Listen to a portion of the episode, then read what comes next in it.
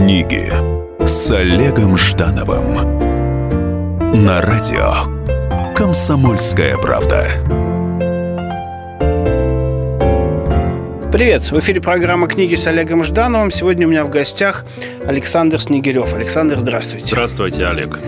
Я хотел бы поговорить с вами о книгах и литературе не только в формате э, вашей замечательной награды э, русского букера 2015 года.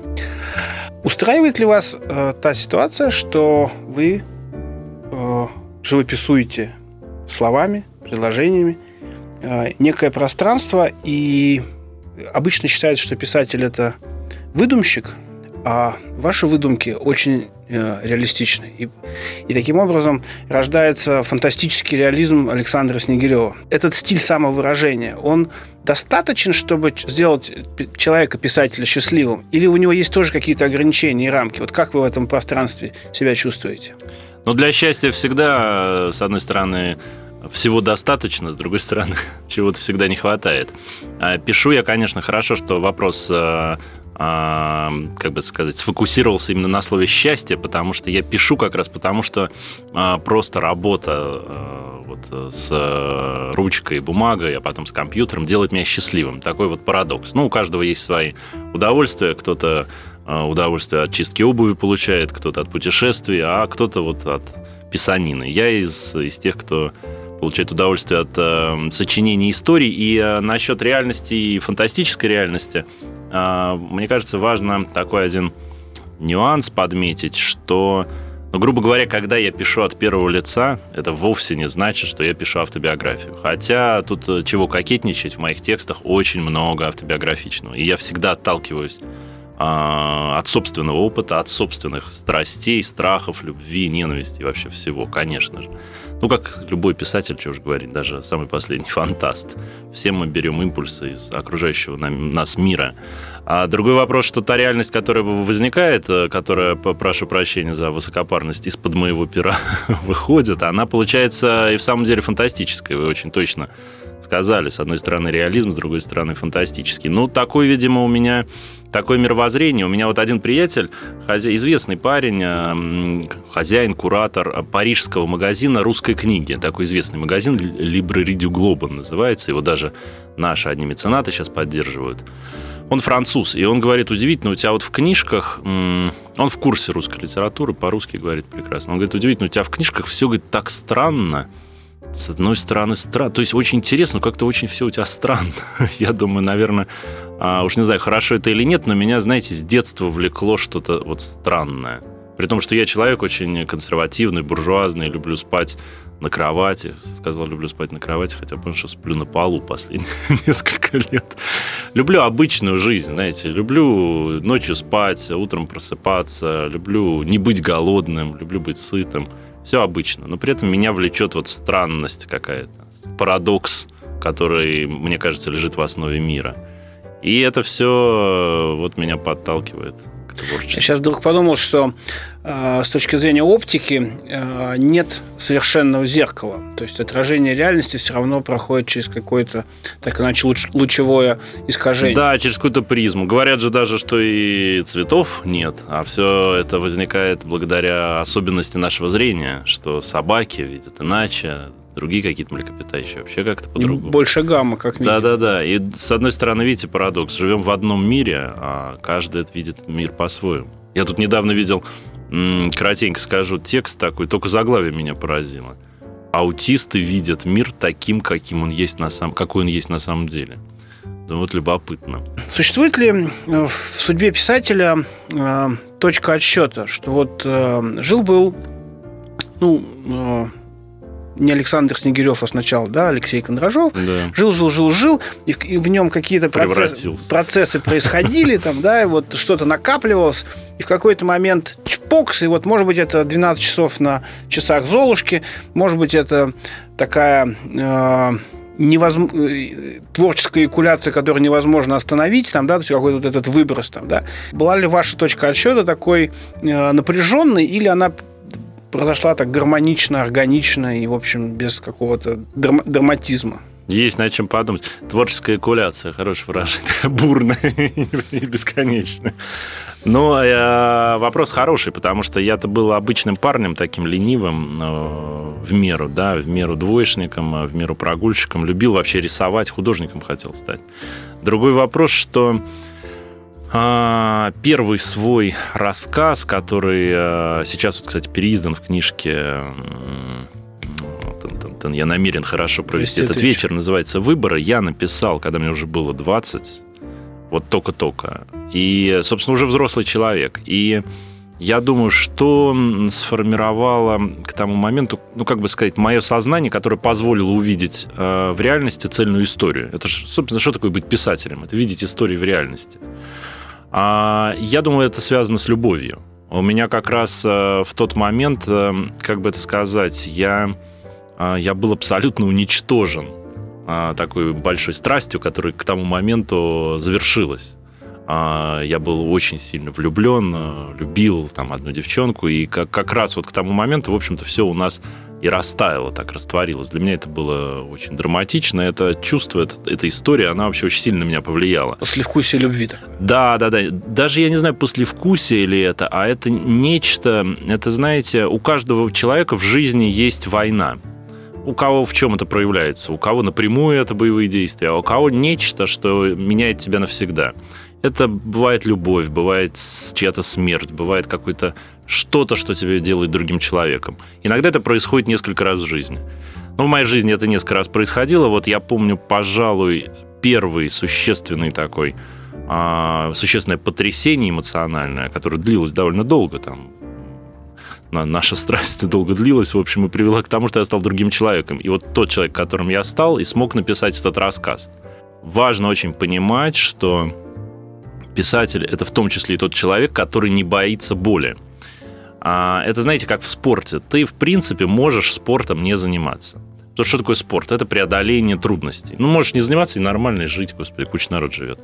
Но преодоление трудностей делает эм, как бы сказать, делает тебя круче. Ты можешь преодолевать трудности разные, физические, духовные, какие угодно.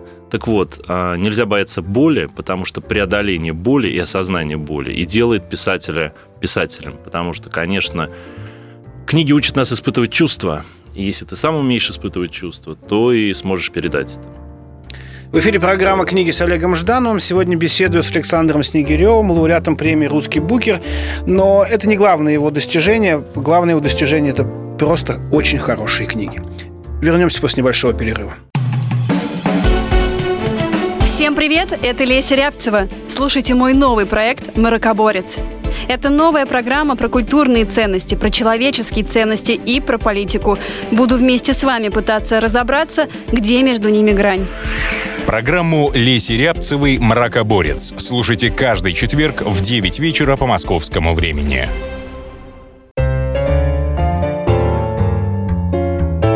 Книги с Олегом Ждановым на радио «Комсомольская правда». Привет, это книги с Олегом Ждановым. Сегодня у меня в гостях Александр Снегирев. Мы э, общаемся, изучаем метафизику э, писательского мастерства. Скажите, Александр, вот э, я знаю, что первый вход в, в писательское пространство был э, заявкой на премию «Дебют», опять же. Какова была вот эта вот э, э внутренняя мотивация э, принять участие в конкурсе? В моем случае все очень просто. Как э, говорит, э, недавно сказала моя жена, пожалуй, довольно точно. Ты, э, ты вот э, умный человек, но в принципе ты идиот. И вот в этих словах, она это сказала с улыбкой, в этих словах я подумал, э, содержится какой-то хороший ответ на, на вообще на, на мою сущность. Потому что я, подавая на дебют, а, был абсолютно не знаком с состоянием современной на тот момент современной российской литературы. А, я, признаюсь, мне даже стыдно сказать. Я вот сейчас, например, работаю заместителем главного редактора журнала «Литературная дружба народа». Так вот, 10 лет назад я был уверен, что ни одного литературного журнала об их существовании, конечно, знал у каждого на чердаке есть хоть один да номер там нового мира, знамени или что-нибудь еще, или нашего современника, да? Так вот, я был уверен, что вместе с Советским Союзом закончились все эти журналы, и вообще, что писатель существует только Пелевин, Сорокин и Улицкая, и детективы, да? Я ничего не знал о так называемом литературном процессе. И о дебюте-то я узнал совершенно случайно. Ну, надо сказать, у них была мощная реклама, по MTV крутились ролики, ни много ни мало тогда. MTV. Да, у них Главный бюджет, молодежный да, MTV, канал, да. MTV-то я, конечно, смотрел. И я помню очень отчетливо, что еду я, пересекаю каким-то образом, то ли пешим, то ли на троллейбусе, кажется, Пушкинскую площадь, и вижу просто рекламный плакат. А, Шолохов прославился там в 25, у них был такой слоган. Моцарт там еще во сколько-то. А чего ждешь ты, грубо говоря? Я думаю, правда, что это я жду? Мне вот 25. Верхний порог дебюта 25 был на тот момент, сейчас его повысили. И я подумал, ну вот у меня же есть э, м, вот эти вот, ну, назовем их рассказы, да, и тогда я очень, я очень к, к определению жанра очень так, э, как сказать, стыдливо отношусь. Так вот, думаю, а чего бы мне их не подать? Ну, правда, насчет того, ну, может быть, и в самом деле это кому-то интересно. Другой вопрос, что я не соотносился ни с кем, потому что я, повторяю, ничего не знал. Но к тому моменту я уже писал, как я говорю, просто из удовольствия. И некая такая, некий пакет текстов у меня уже был. Ну, что я сделал? Я, будучи уверенным, что все в России по блату, думаю, ну уж отправлю, чего, так сказать, а, не рискнуть. Вот. Ну и надо сказать, что, конечно, премия «Дебют» сыграла огромную роль в моей жизни. Не просто там они мне дали ощущение, премию, там, да, не просто дали ощущение, что чужим людям разных возрастов, поколений, образования. Вообще интересно то, что я пишу. Жюри же состоял из э, таких академических, уверенных, уже, так сказать, стоящих на ногах литераторов. Но очень важно, мне еще дало ощущение, что не все в России по блату, потому что я получил ответ. Э, Мы берем вас в длинный список. Пришлите что-нибудь еще, что-то вы мало прислали. А я реально послал там три каких-то микрорассказа. А Они взяли меня в длинный список, что для меня было уже большим э, чудом. Тогда-то я и сочинил свой псевдоним, кстати. Потому что боялся а, какого-то такого позора, будучи абсолютно уверенным, что я никуда, конечно, не попаду, но имя будет висеть в интернете, и мне потом будут говорить, а, что ты участвовал в литературном конкурсе, неудачник, пытался. Вот. А я сочинил за минуту псевдоним, подписал текст, отправил. И э, уже огромной, я помню, победой, вообще вся семья у меня прямо ходуном ходила, что меня взяли в финал. Короткий список, а это все-таки пять человек, э, так сказать, в номинации рассказы. Ну а когда они, надо сказать, драматургию держали до конца, когда на сцене музея Пушкина, я думаю, ну заранее же обычно говорят, ли человек психанет, просто не придет на церемонию. Все-таки все молодые, нервные. На сцене прямо никто не знает, все мы стоим, как э, трясемся. Я понимаю, что ни я не знаю, и никто не знает, что не предупредили никого, что именно сейчас мы узнаем победителя. И тогдашний куратор э, короткого списка, не короткого списка, а как раз номинации рассказа писатель Андрей Геласимов назвал мое имя, и это, конечно, было ну, невероятное ощущение, когда тебе в лицо светят огни, полный зал народу. И ты- где? да, и, и, так сказать, и тебя вдруг э, делают, собственно, писателем. Я, конечно, сразу стал ждать предложения от издательства, вообще каких-то контрактов баснословных. Ничего не произошло. Хотя через какое-то время произошло. Вот. Но главное, я повторяю, случилось. А, дебют и тогда, и как я вижу теперь, каждый год вымывает некоторое количество людей, которые искренне любят литературу, После слова «вымывает» напрашивается самородок. конечно. Самородков, да, это такой вот... э, Я бы это сравнил, вообще работу литературную я люблю сравнивать с золотоискательством. Вот сидишь и моешь, моешь, моешь золото, и бац, то вот крупный камушек, то помельче, но в целом реально вот этот вот процесс происходит. Интересно, кстати, что посмотреть их списки финалистов и списки награжденных, в каждой в годе вы найдете какое-нибудь имя, которое вам станет известно. Алиса Ганиева, Валерия Пустовая, Сергей Шаргунов. Это все люди, получившие дебют. И не получивший дебют тоже известный. Там режиссер Василий Сигарев, например, в драматургии фигурировал. То есть эта премия очень важную роль, конечно, играет. Недаром я о них так много говорю. Они, знаете, в истории российской, а как знать, может быть, и мировой литературы, себе место уже точно э, нашли. Очень важное дело делают. Эм, Тогда э, следующий вопрос тоже а- обращу к э, литературной премии. Вот э, «Русский букер». Один, одна из двух самых крупных э, российских литературных премий, вторая большая книга. А, и вот вы ее получаете, и, ну, опять же, откидываем в сторону э, финансовую составляющую э, и все, что, соответственно, связано внешне. А да вот... что уж там, не надо ее откидывать. Нет, пускай она останется. Потом скажу, почему это важно. В кошельке, на полке там и так далее. Пускай. А, или там контракт с издательством. Ну вот просыпается Александр Снегирев, э, там, ну, может, не с похмелья, но спустя там три дня, когда эмоциональное похмелье отступает, вот, и думает, а не перечитать ли мне собственную веру, а, на всякий случай. Для, что дали? Для, для слушателей, там, да, что это, роман Вера. Для того, чтобы понять, вот, вот так я, вот так, так и надо двигаться, и вот это мое попадание, да, то есть это анализ э, мишени. А, я понял, я понял. Вот, да. то есть... Такой э, рефлекс. Да, то есть, угу. и э, ведь мы понимаем, что все равно любой писатель балансирует между ситуацией э, творческого, э, творческой самореализации и попадания или не попадания в формат, потому что ну, все равно писатель должен тоже как-то есть, э, что, что, да. как-то жить. Да. И получается, что вот, окей, и, и, и, собственно, значит, в этом направлении надо двигаться. Не означает, что повторять, хотя и такие случаи в литературе, конечно, тоже есть. А вот м- тренд, да, отвратительное да. современное слово. Но точное. Да. Угу. Вот э, каковы были ваши ощущения после э, букерского похмелья? Очень хороший вопрос. Сразу он содержит еще несколько нюансов. Сейчас сразу на них последовательно отвечу. Во-первых, похмелье до сих пор еще не закончилось. Это, кстати, не связано, к счастью, в моем случае меня не заносят. Я вот, если бы я получил лет 10 назад, меня бы страшно заносило, я бы решил, что я гений там и прочее. Я бы, знаете, похамливал бы всем. Вот, слава богу, я как-то вот получил это в тот момент, когда я как-то спокойно к себе отношусь. Это раз. Во-вторых, деньги очень важны. А, интересно, что, ну, с одной стороны, не принято о них говорить, с другой стороны, всех они интересуют. Почему скажу, почему важно? Потому что пишешь ты книжку пишешь долго. Я писал Веру три года. А, естественно, никакой зарплаты ты не получаешь. Получаешь дальше гонорар. Довольно, ну, он справедливый и, и, так сказать, трезвый. Такие у нас продажи, такие у нас тиражи. Но этот гонорар соответствует, там, я не знаю, ну, двухмесячной зарплате, такой средней причем. Но если ты получаешь премию, почему писатели любят премии? Не только потому, что это слава, хотя чего говорить, это Конечно. приятно.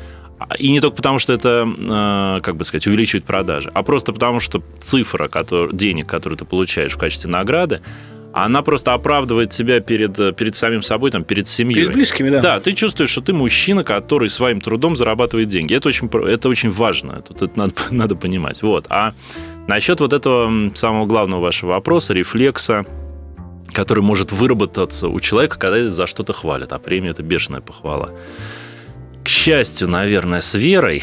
Во-первых, я все свои книжки перечитываю и правлю, что интересно.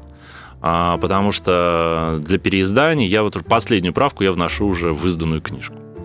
А, и даже если эта книжка никогда не будет переиздана, я ощущаю, что я свою работу Сейчас до малые конца тиражи сделал. делают первыми, поэтому это как раз реальность. Да, шанс есть, да.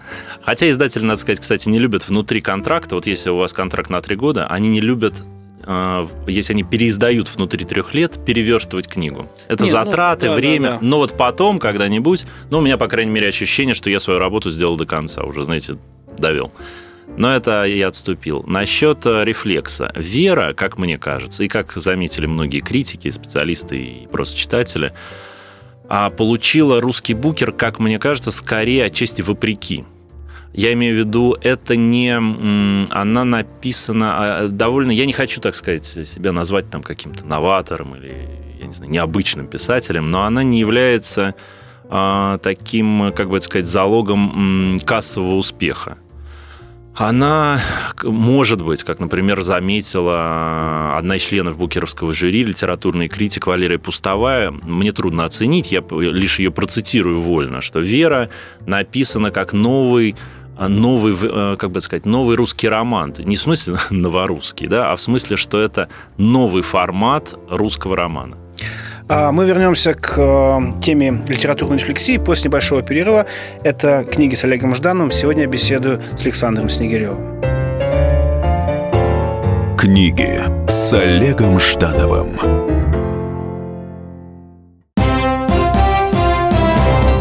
Здравствуйте. Я Давид Шнейдеров. По субботам я рассказываю о кино, о его проблемах, о малоизвестных, но не малозначительных фактах. А главное — о том, что из общего кинопотока обязательно стоит посмотреть. Помогают мне в этом актеры, режиссеры, продюсеры, в общем, люди, которые в курсе событий. Погружайтесь со мной в самое массовое из искусств – программу «Синемания». Слушайте каждую субботу с 13 часов по московскому времени на радио «Комсомольская правда».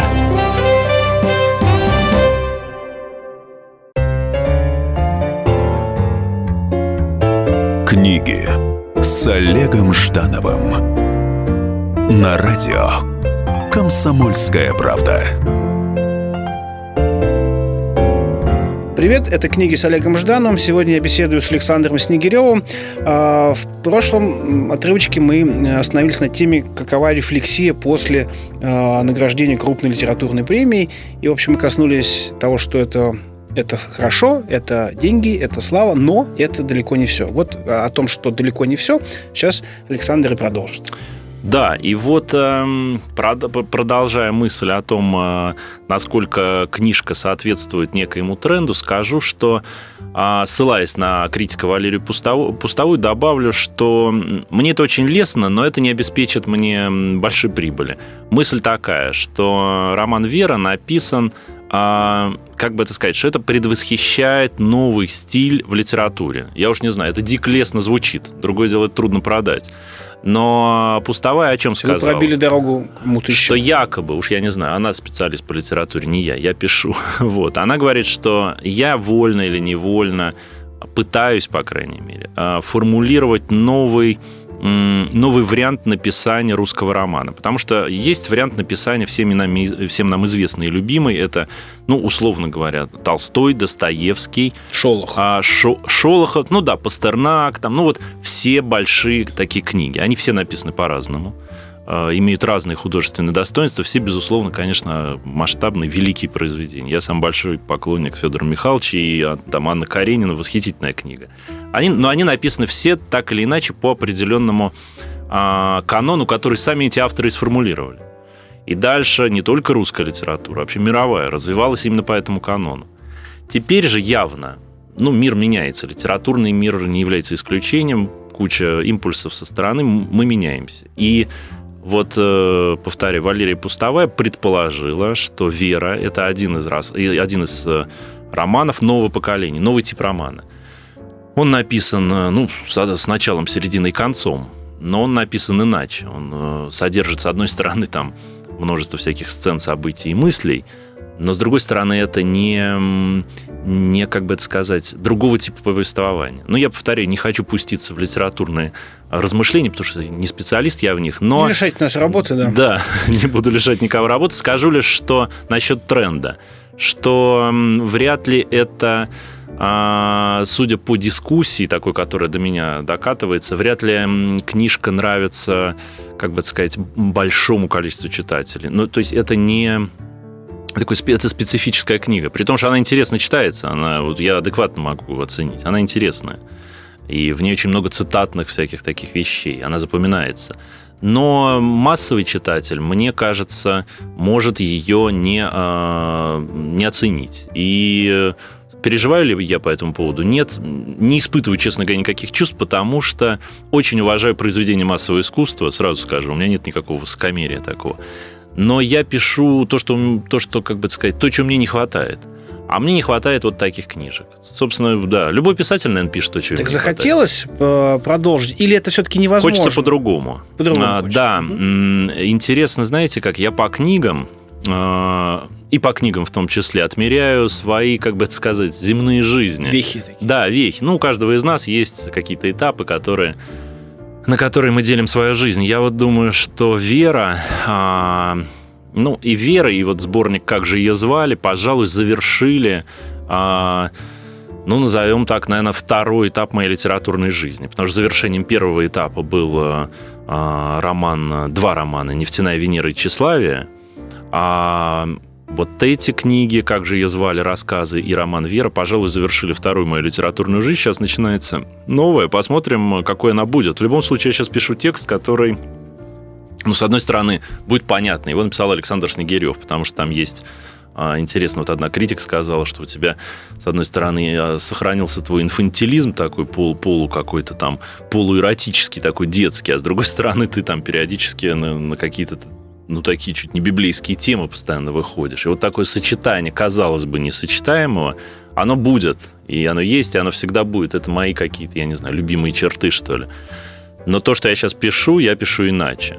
И я это отчетливо вот осознаю.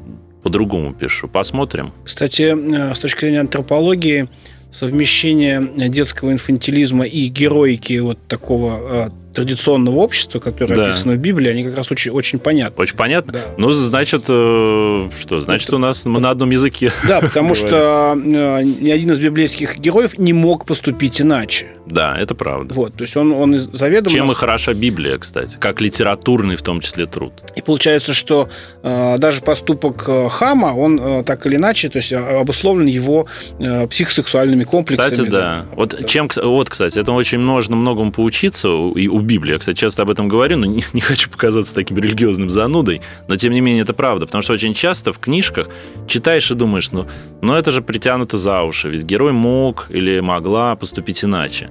А вот вы, кстати, точно заметили, что все-таки в жизни самые интересные события с нами и, соответственно, с героями должны происходить в безвыходной ситуации, потому что именно тогда мы делаем самый главный выбор, когда вот мы, ну, понятно, когда мы идем, и у нас нет, нет другого варианта. А тут же еще э, как раз заложена та самая мистическая составляющая, что э, не, невозможно не пожертвовать э, Исаком на горе. Да. То есть невозможно поступить иначе, и мы, и мы, собственно, знаем итог заранее, потому что мы верим. То есть вот это, это, то есть это как раз та самая вера ну, в Бога провидение там или у кого что там, да? Да, да. Вот, собственно, тогда в литературу вот эта безапелляционность принятого решения ситуативного, да, это как раз присутствие веры и не, нечто божественного таким образом. Ну, вот это восхитительно, если удается достигнуть такого. А, если ощущение, то есть вот насколько часто, может быть, или вообще никогда возникает ощущение э, усталости, и когда хочется вот э, встать из-за стола и, я не знаю, э, взять мячик, поиграть в футбол там, вот, да. или что-то еще. То есть вот когда, когда от букв э, реально устаешь, от, от, этой, от этой связки ума, сердца, души и композиционных построений. Я очень рад в этом смысле, что у меня судьба сложилась так, что я не, не писатель-писателевич. А я... Чем я только не занимаюсь. Я вот вчера приехал из деревни поздно ночью, сегодня фактически, где два дня там месил в буквальном смысле грязь э, сапогами, а, значит, бегая там вместе с мастером и, в общем, запуская там кое-какие работы по ремонту. Абсолютно такие прикладные а, какой-то мусор таскал, решал какие-то строительные вопросы, ездил на строительный рынок, что я только не сделал. И мне кажется, это очень важно. И баскетбольный мяч у меня есть. Хожу на площадку в соседний двор, кидаю в корзину. Вот. Очень, мне кажется, важно писателю, ну и вообще, если занимаешься каким-то таким, знаете, умственным трудом, тут я не новичок, а, если скажу, что очень важно делать что-то еще абсолютно противоположное. Это просто а, ну, не просто там для психики и организма полезно, а это полезно и для работы, потому что, ну, надо чередовать занятия. Ленин же нас учил, что отдых – это смена труда, не то, как называется, рода деятельности. И э, физические нагрузки вообще очень полезны. Э, я ни в коем случае не призываю отправить интеллигенцию на лесозаготовки, но... Ну, а, и физ... без вас найдутся. да, и найдутся желающие, да. Но физнагрузка очень важна, и я повторяю, знаете, часто вот я смотрю на некоторых людей, они такие, ну, как-то погружаются, у них вот чувствуется, что они, у них вот прямо стол этот несчастный. У меня никакого, например, стола нет. То есть, конечно, столы там в нашем доме есть, но у меня нет своего стола. Нет такого, вот это место писателя Снегирева, там все тихо, писатель Снегирев работает. Я, как я только не работаю. Или на коленях держу компьютер, или а, в Макдональдс сижу просто за столом. Мне нравится, когда шум, который при этом абсолютно меня изолирует от внешнего мира. И пишу в тетрадь. Очень, кстати, важно, наверное, отметить, что я все тексты, особенно в последние годы, пишу от руки и потом перепечатываю. Так что здесь, знаете, писатели вообще, особенно в России, в стране, где писателей очень уважают, очень важно не превратиться вообще раньше времени в такого башка. Потому что как только ты сам себя канонизируешь, или семья тебя канонизирует, любовница, жена, родители, читатели, то это все катастрофа. И премия, кстати, может канонизировать. Тут Мне надо очень аккуратно. Нравится в этом смысле а, глагол, может, я придумал, а может, абстрактно откуда-то взял, не бронзоветь. Абсолютно верно. Потому что, собственно, в этом глаголе и содержится э, не только вот метафора, что ты становишься таким памятником, а просто физическое такое вот э, окостенение. Что такое бронза? Это все-таки статика. Писателю очень важно быть живым. Вот, уж не знаю, с чего я начал такое бойкое размышление. С вашего хорошего вопроса. В эфире программа «Книги с Олегом Ждановым». Сегодня у меня в гостях Александр Снегирев. А, общаемся о книгах, о том, как устроена метафизика писательского мастерства. И вернемся после небольшого перерыва, чтобы продолжить это увлекательное путешествие. Книги с Олегом Ждановым.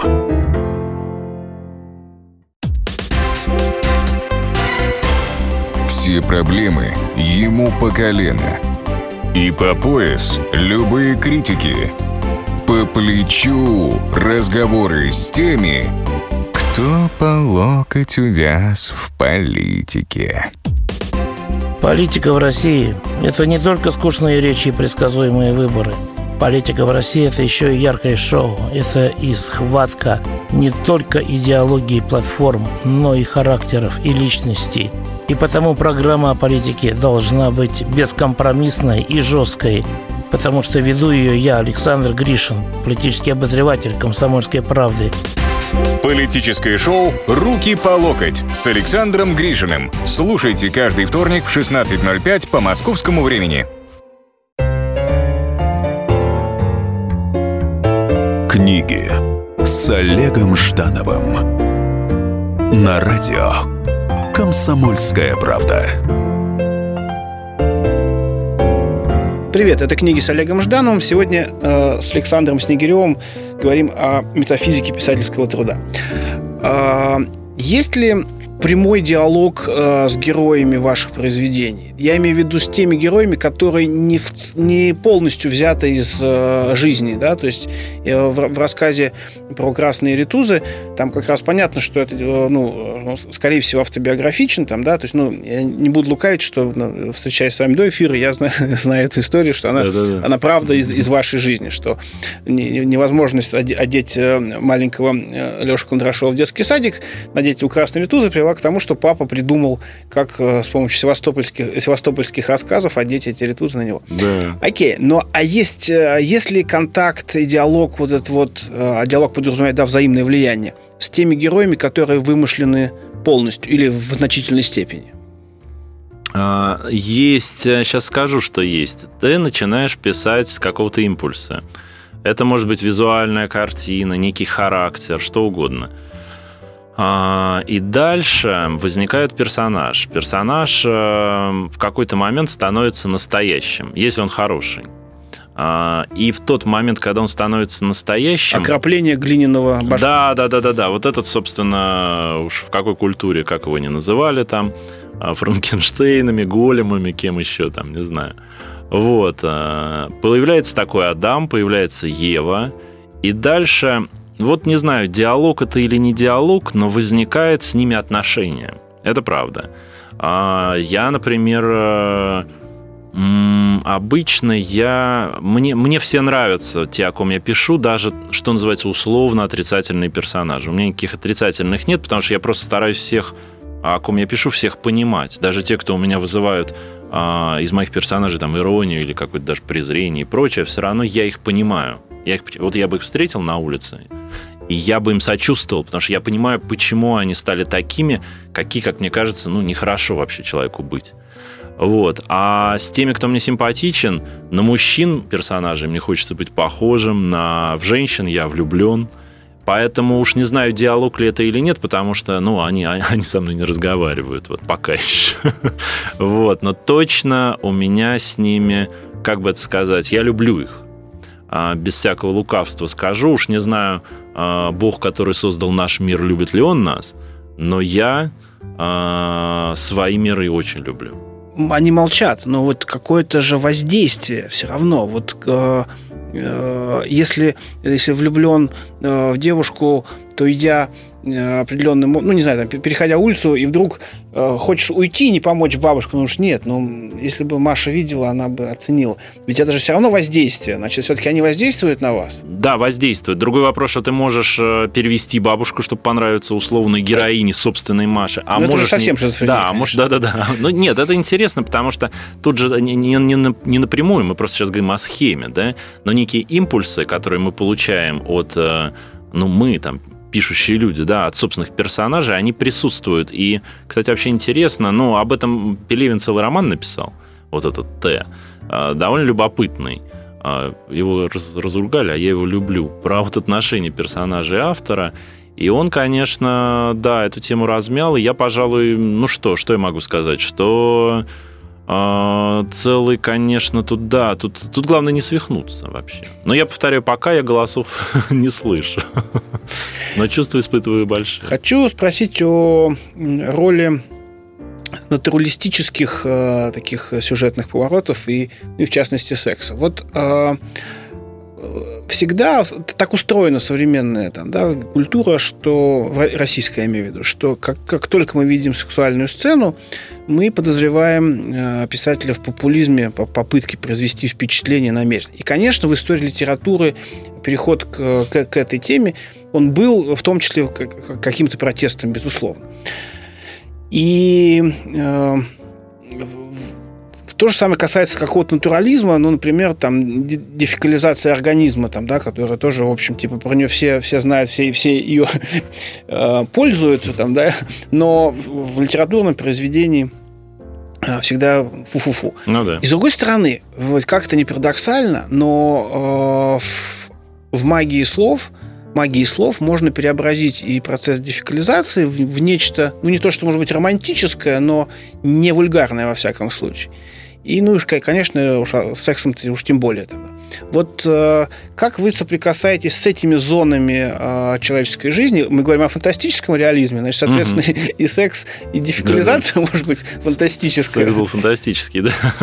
Ну, а тут я вернусь, не случайно я вот сказал чуть раньше о собственном а, инфантильном отчасти восприятии э, мира, потому что я это в себе даже осознанно, как бы это сказать, ну, не культивирую, но сохраняю такое детское восприятие, потому что детям Дети очень естественны в этом смысле. Дети, как э, в хорошем смысле, как животные. Они не стесняются э, там каких-то своих желаний, и это, это, это, собственно, потом появляется в ну, в процессе там такого обрастания человека цивилизации, той или иной, в которой он воспитывается. И вот, мне кажется, очень важно, собственно, откуда возникает желание ипотировать или, наоборот, стыдливость нездоровая а от, э, как бы сказать, от избыточного внимания к предмету, как ни странно, я в этом убежден. А когда ты этого не придаешь значения, ну да, маленькая девочка говорит, я хочу писать. Ну что, берешь, э, идешь, э, сажаешь девочку на горшок, пописали, дальше пошли. Это уже никого не, не шокирует, но это нормально. И нет, в этом нет ни, собственно, ни желания ипотировать, там вообще ничего нет просто. А, и мне вот очень нравится как раз такое восприятие детьми ряда вещей, потому что, мне кажется, это как раз предел здоровости. Тут уж, раз уж мы сегодня Библию упомянули, нельзя не вспомнить э, слова «будьте как дети, войдете в Царствие Небесное». Это же очень а, ну, великие слова, потому что, что имеет, ну, как я понимаю для себя, что имеется в виду, очень Чисты. важно. Да, быть чистым и не быть э, не- даже не то, что чисты, вот знаете, в смысле безгрешности, а в смысле восприятия. Нет э, какой-то лишней мишуры, которой мы себя обвешиваем. И вот, мне кажется, художник очень важно, художнику в широком смысле, писателю очень важно вот это сохранить. Я стараюсь сохранять такое восприятие, потому что, ну, это, это же часть нашей жизни. Это все равно, что, знаете, взять человека, сравнить э, с куклой такой бесполой.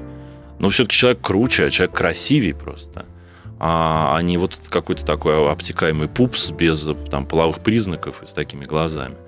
А, и э, чего уж говорить, из вещей, которые принято, которых принято стесняться, это там, э, я не знаю, туалет, секс и прочее, на самом деле это же есть основные вещи, на которых строится вся наша жизнь.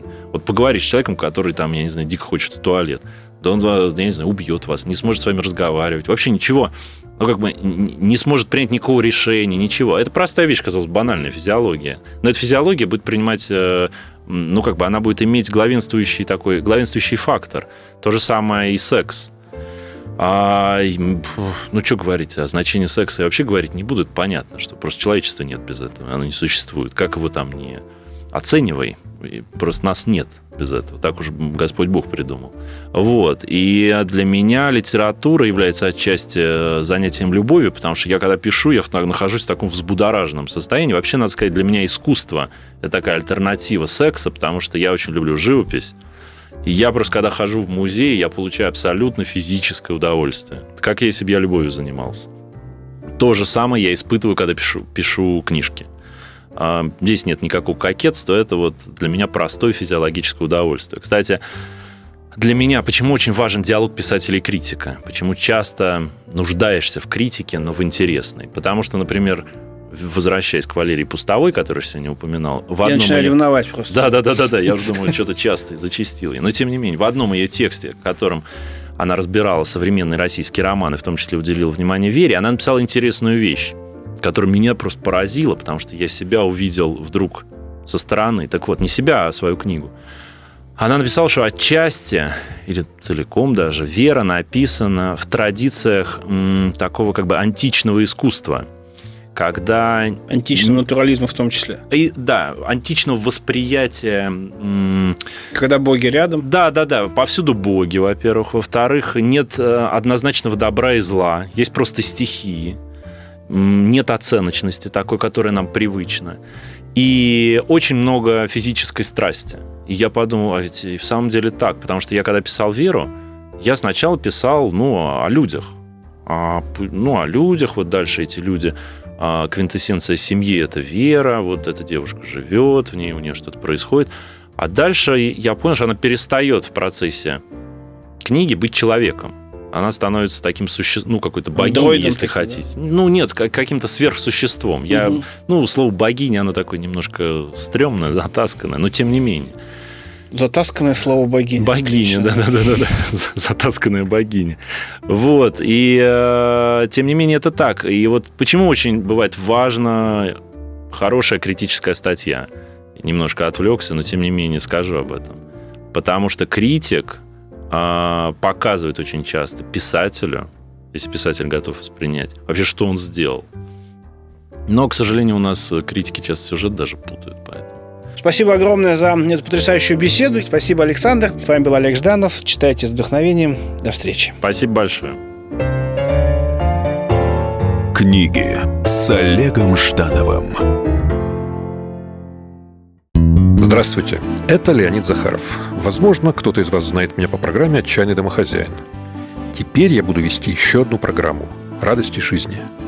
Вопреки расхожему мнению, меня ведь радует не только еда, но еще и музыка, кино, путешествия. Да и вообще, вся наша жизнь, если разобраться, это одна сплошная радость. Вот об этом мы будем говорить в программе «Радости жизни» по пятницам в 20.05 накануне веселых выходных. Музыка